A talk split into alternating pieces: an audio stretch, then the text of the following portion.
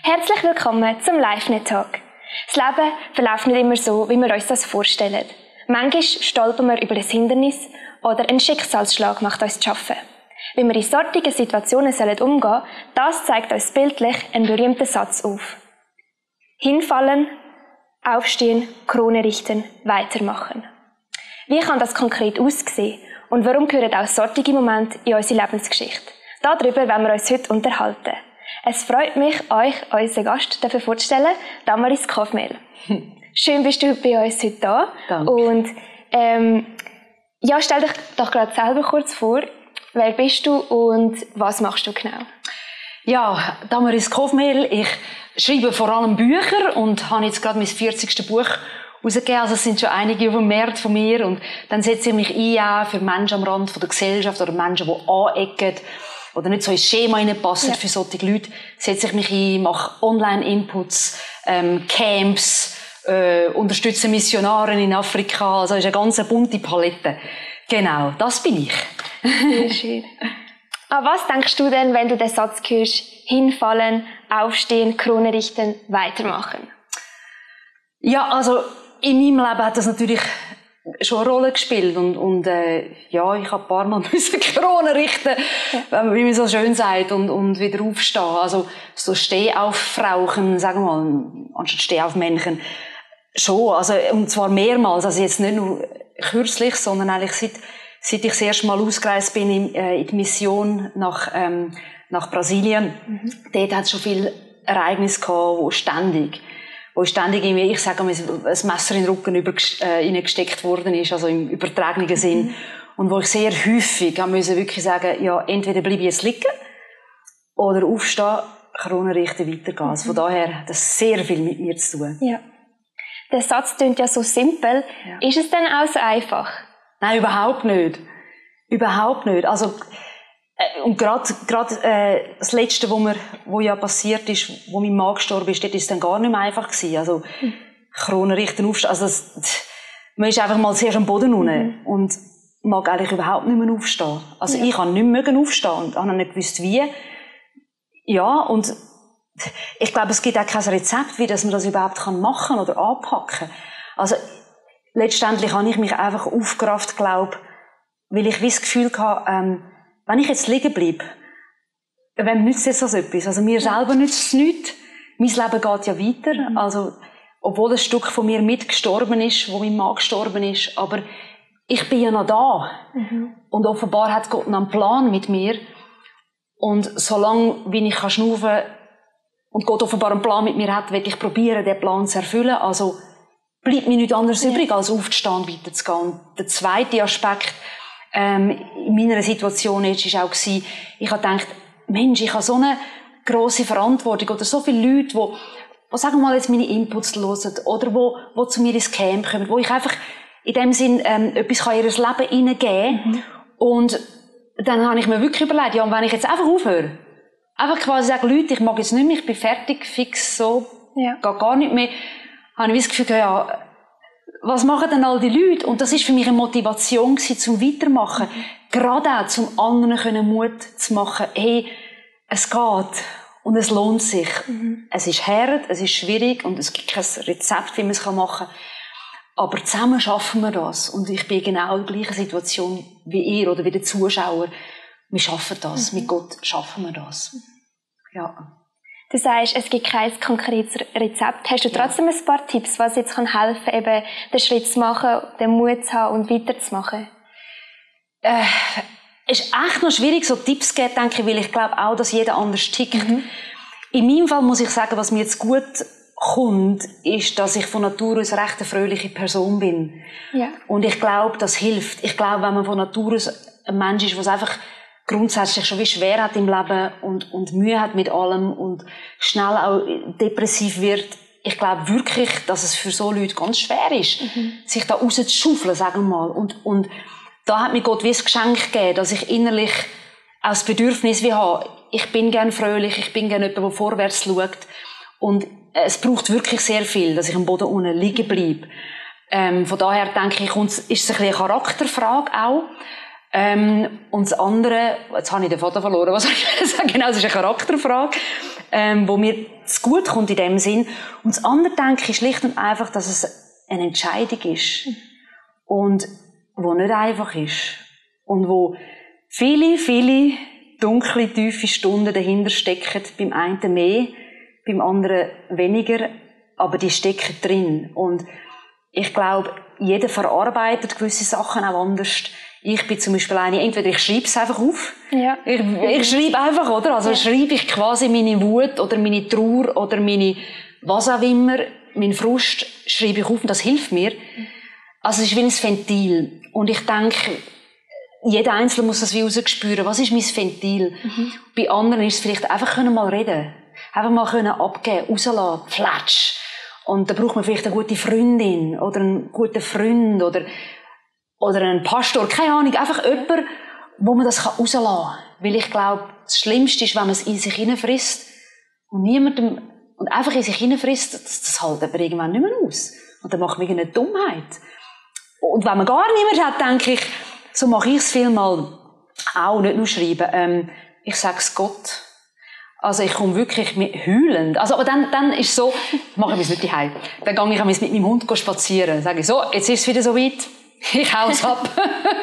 dann gehe ich mit meinem kleinen Hündchen spazieren. Dann habe ich ein gutes Alibi. Ja. Dann gehe ich noch mit durch, wo kein Mensch durchläuft. Und dann fange ich einfach an heulen. Und klappt wirklich Gott mein Leid.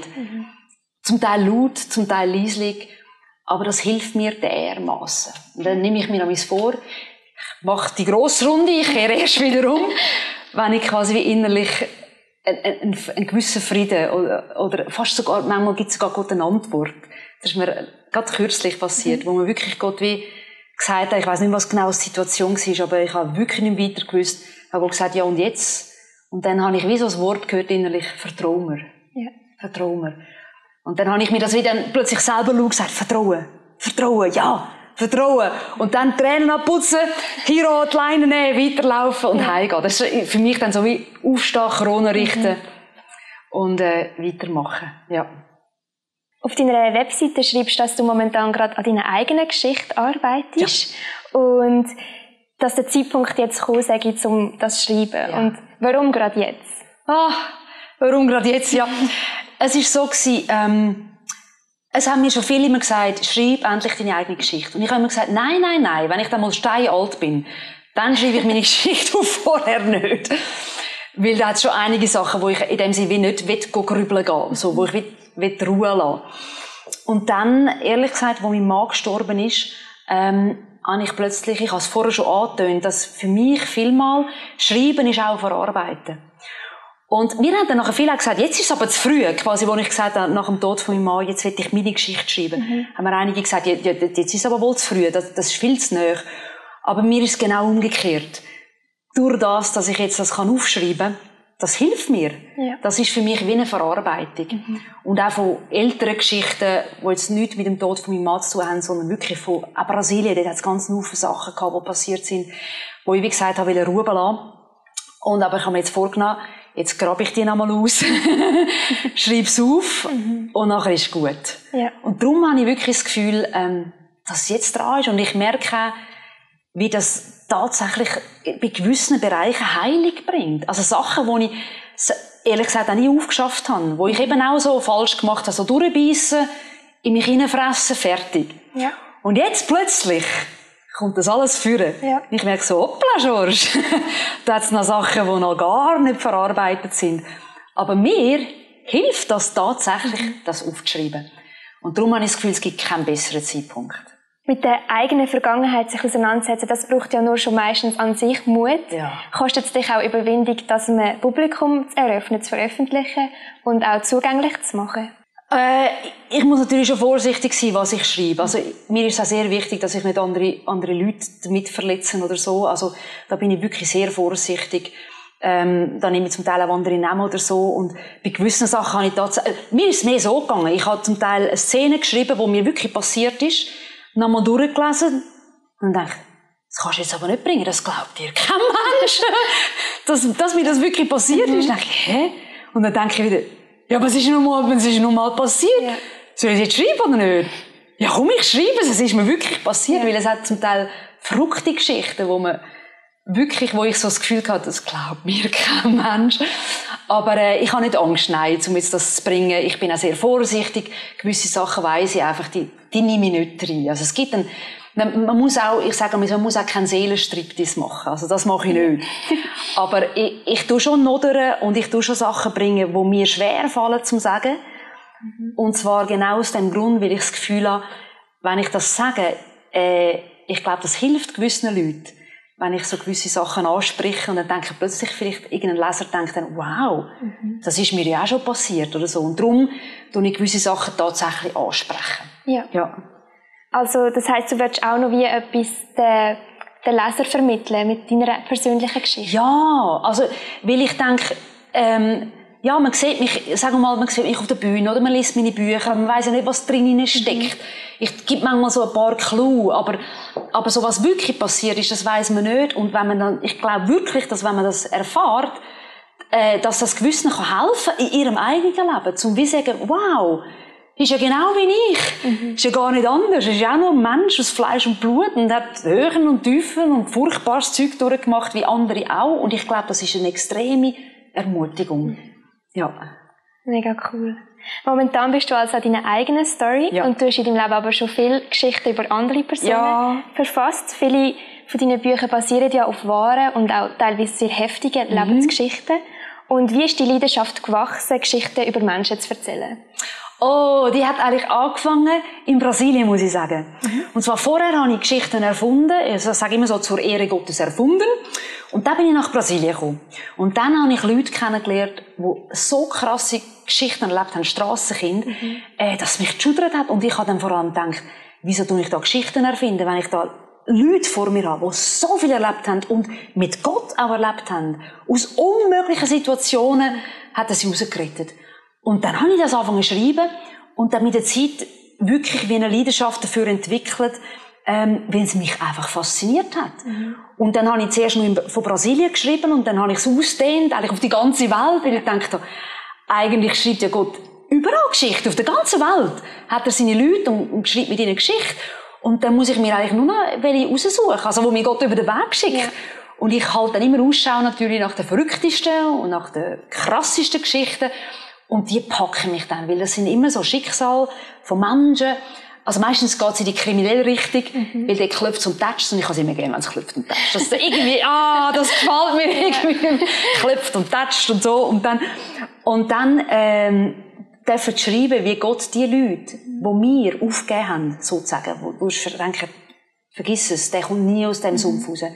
Und dann kommt Gott und sagt manchmal nur ein Wort und dann macht es zack und die Person ändert ihr Leben komplett. Mhm. Und das finde ich so ermutigend. Ja. Äh, das ist ein Zeugnis, oder? Und, und jeder, also Zeugnisse sind ja sowieso immer so stark. Und wenn ich mir dann eben die krassesten raussuche und, und das kann aufschreiben und ich tauche in die Welt und ich bin einfach immer selber. Ich bin am Mai, ich bin, glaube der grösste Fan von diesen Geschichten, weil das packt mich, das fasziniert mich, das macht mich Gott jedes Mal noch viel grösser. Er kann auch viel mehr, als wir uns vorstellen. Und darum schreibe ich so Geschichten. schön, mega schön. Würdest du denn sagen, Gott hat wie eine bestimmte Rolle auch in deinen Geschichten? Ja, absolut. Und wenn ich es so ein bisschen zusammenfassen bei den meisten ähm, Lebensgeschichten, die ich geschrieben habe, bis jetzt ist es immer so ein bisschen darum gegangen, ähm, wenn Gott mit dem Typ zurechtkommt, dann kann er auch etwas aus deinem Leben machen. Mhm. Also quasi, es gibt keine hoffnungslose Fälle für Gott. Das ist einfach ermutigend. Ja. Ja. Warum tust du dann eigentlich amix wahre Geschichten in deine Bücher einflechten? Du könntest ja auch die Geschichten komplett erfinden. Das könnte ich und das mache ich zum Teil auch. Ähm, ich habe jetzt gerade wieder ein Fantasy-Buch geschrieben, nach zehn Jahren Sendepause, was, was Fantasy anbelangt, weil ähm, äh, ich mache beides wahnsinnig gerne. Also die wahren Geschichten, eben wie ich es erklärt habe, die sind mhm. einfach heftig und cool und wow, Gott wird so groß. Und bei den erfundenen Geschichten kann man anderes Zeug reinpacken, wo man vielleicht bei den wahren Geschichten nicht reinnehmen kann. Und ehrlich gesagt, für mich ist es auch eine coole Abwechslung, weil ich schreibe so gern und ich schreibe so viel. Und dann zwischendurch ist es für mich wie auch eine Herausforderung. Sagen, so, jetzt, jetzt tue ich mal wieder eine Geschichte erfinden und dann, dann fängt die Fantasie an sprühen und, und es klopft und tätscht in meinem Kopf oben und so.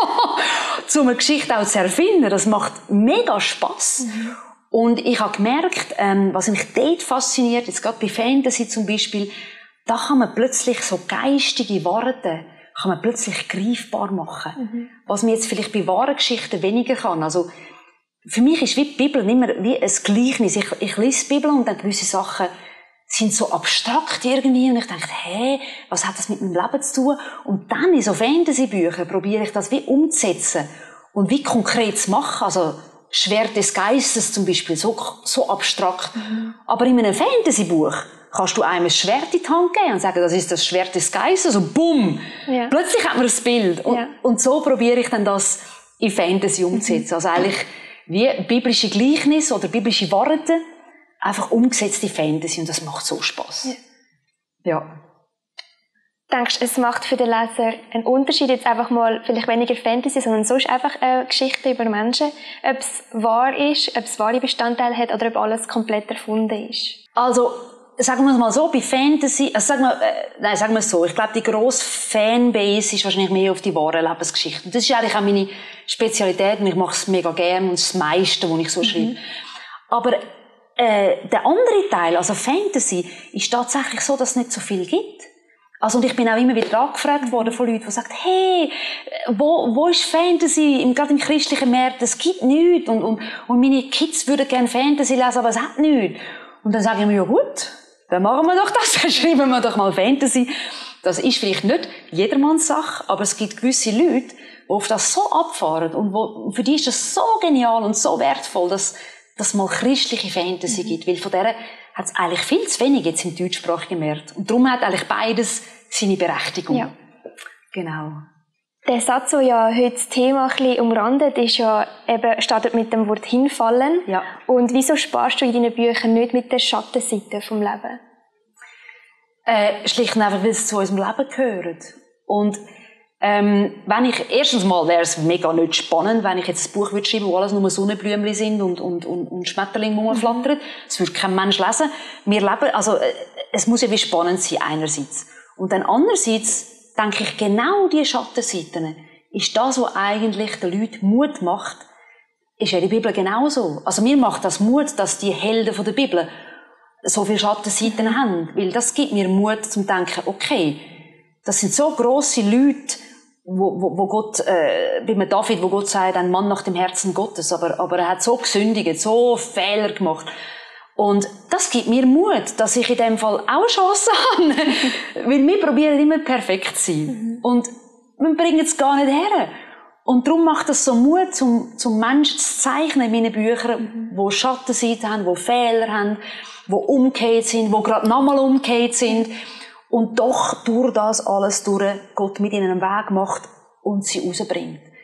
Und darum schreibe ich von diesen Schattenseiten, weil es dazugehören und weil wir all die kennen aus unserem eigenen Leben. Und mir macht das Mut. Also, mir macht jemand, der Fehler und, und, und, und, und gefallen ist, meinetwegen, oder einfach ähm, gestürchelt ist, das macht mir fast mehr Mut als jemand, wo ich das Gefühl habe, ja. das ist alles das stimmt alles. Mhm. Das macht mir fast Wehmut und denke, oh, da habe ich in dem Fall auch noch eine Chance. genau.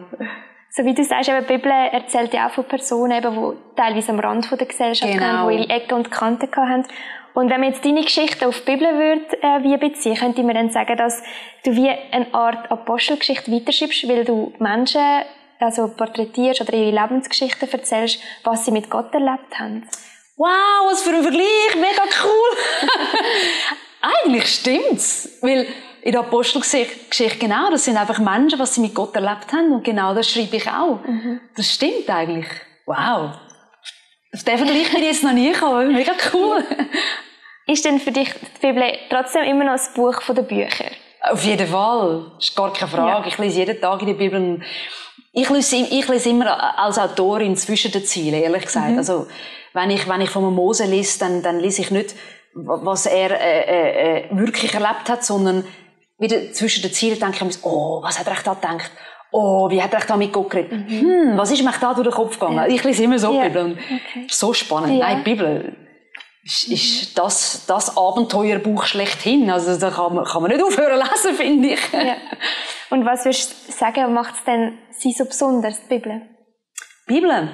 Ja, weil es eben nicht nur Geschichten sind, sondern natürlich, weil Gott Geschichte schreibt mit diesen Menschen. Und weil er es irgendwie schafft, ähm, weil es wirklich sein Buch ist, das ist wirklich lebendig. Also, ich meine, ich weiß auch nicht, wie Gott das macht, aber äh, dann schlägt man die Bibel auf und, und liest irgendeinen Vers und was macht Blutsch und der Vers plumpst einem mit ins Herz und tüpft einem so, dass man das Gefühl hat, wow, ich muss glaube ich etwas ändern in meinem Leben. Oder, also, wer kann das schon machen? Das kann ja. nur Gott machen und das macht er durch die Bibel. Darum, für mich ist es non plus ultra, wie man sagt. Ja. Also die Bibel ist wirklich das Buch der Bücher für mich, absolut. Und wenn du jetzt selber Bücher schreibst, was ist der Auslöser, dass du sagst, über diese Person wollte ich ein Buch schreiben? Ein Buchgefühl, ehrlich mhm. gesagt. Weil es gibt äh, manchmal schon Geschichten, die entweder auf mich zukommen oder wo ich probiere, äh, darüber ein Buch schreiben oder so und dann plötzlich merke ich, hm, ich weiß nicht warum, ich kann es nicht mal richtig erklären, aber ich habe so ein Buchgefühl, wo ich plötzlich denke, nein, ich glaube, die Geschichte sollte ich jetzt nicht aufschreiben. Mhm. Ich kann nicht mal sagen, warum. Und dann gibt es Geschichten, die mich einfach packen und, und wo ich plötzlich einfach merke, wow, die muss ich aufschreiben. Und dann kribbelt es mich und, und, und ich bin fasziniert, ich heule, ich, ich habe Freude und alles, alle Gefühle miteinander. Und dann weiß ich, das ist die Geschichte. Über die Person soll ich schreiben. Mhm. Und welches von deinen Büchern, die du geschrieben hast, hat bei dir persönlich am meisten bewirkt? Ui, das ist noch schwierig zu sagen. Ähm, hm. Also eigentlich ist es meistens so, dass die Geschichte, die ich gerade am Schreiben bin, die ist, die mich am meisten bewegt. Mhm. bewegt. Und ich sage dann meistens, oh, das ist das beste Buch, das ich je geschrieben habe. Und dann kommt das nächste Buch und dann sage ich wieder von dem, ach, das ist das beste Buch, das ich je geschrieben habe. Einfach weil ich, weil ich genau in dieser Geschichte dann dermassen drin bin. Vielleicht eins, muss ich sagen, was mich persönlich extrem bewegt hat, ist die Höhle. Mhm. Weil da geht es um ein Thema, wo ich gedacht habe, ich werde das nie aufgreifen.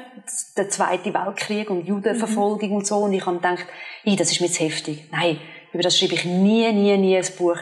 Und dann bin ich über die wahnsinnige Geschichte gestoßen von diesen Leuten, die, von diesen Juden, die sich versteckt haben, zwei Jahre unter der Erde. Und es hat mich dermaßen fasziniert, dass ich gesagt habe, oh, ich mache eine Ausnahme. Ja. Ich schreibe die Geschichte. Und dann bin ich in das Thema eingetaucht und das hat mich extrem mitgenommen. Mhm. Extrem mitgenommen. Aber auch begeistert, wie Gott die, die Menschen dann gerettet hat. Also das ist eines wirklich, was mich persönlich extrem angesprochen hat. Ja. Ich möchte zum Schluss zurück von unserem, zu unserem Titel vom Gespräch kommen. Wie versuchst du als Autorin, ähm, anderen zu helfen, ihre Krone zu richten und weiterzumachen? ich glaube, ich mache es ähm, zum Beispiel in meinen Camps, wo ich an habe, dort äh, sage ich auch immer alle Leute nicht aufgeben und, und ähm, und bei meinen Inputs, die ich manchmal online mache, probiere ich auch einfach die Botschaft weiterzugeben und sagen, Leute, nicht aufgeben, weiterzumachen. Ich sage es vielleicht nicht mit den Wortkronen richten, weitergehen, mhm. aber, aber in dem Sinn, dass ich selber das gemacht habe, ähm, ich glaube, das gibt den Leuten auch Mut. Und das möchte ich auch, dass das den Leuten Mut gibt, um zu sagen, hey, ich habe eine schwere Zeit hinter dir, du hast vielleicht auch eine schwere Zeit hinter mir, schau jetzt, wir schaffen das wir machen zusammen weiter. Ja. Und das probiere ich auf allen möglichen Arten einfach mit Inputs online, mit Camps, mit E-Mails, mit egal wo, einfach weiterzugeben, weil das ist schon meine Nachricht, meine Botschaft, würde ich sagen. Nicht aufgeben, weitermachen. Ja. Es geht weiter. Super. Ich danke dir vielmals für deine Offenheit und für, auch für deine Arbeit, die du machst. Danke. Und auch euch, liebes Publikum, vielen Dank fürs Interesse und bis gleich.